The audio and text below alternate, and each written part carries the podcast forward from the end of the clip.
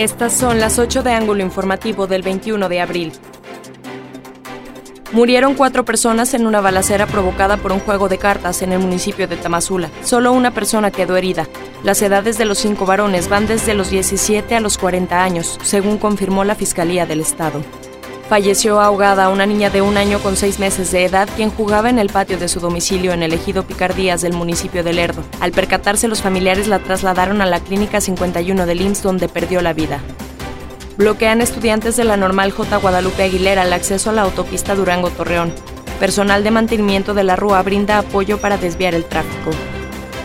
Estableció el municipio de Durango disposiciones para regular los eventos masivos de campaña durante el proceso electoral 2021 con el acuerdo se busca sancionar a los lugares cuando sean privados y otorgar permisos o denegarlos cuando sean públicos, explicó Mario Garza Escobosa, secretario del ayuntamiento.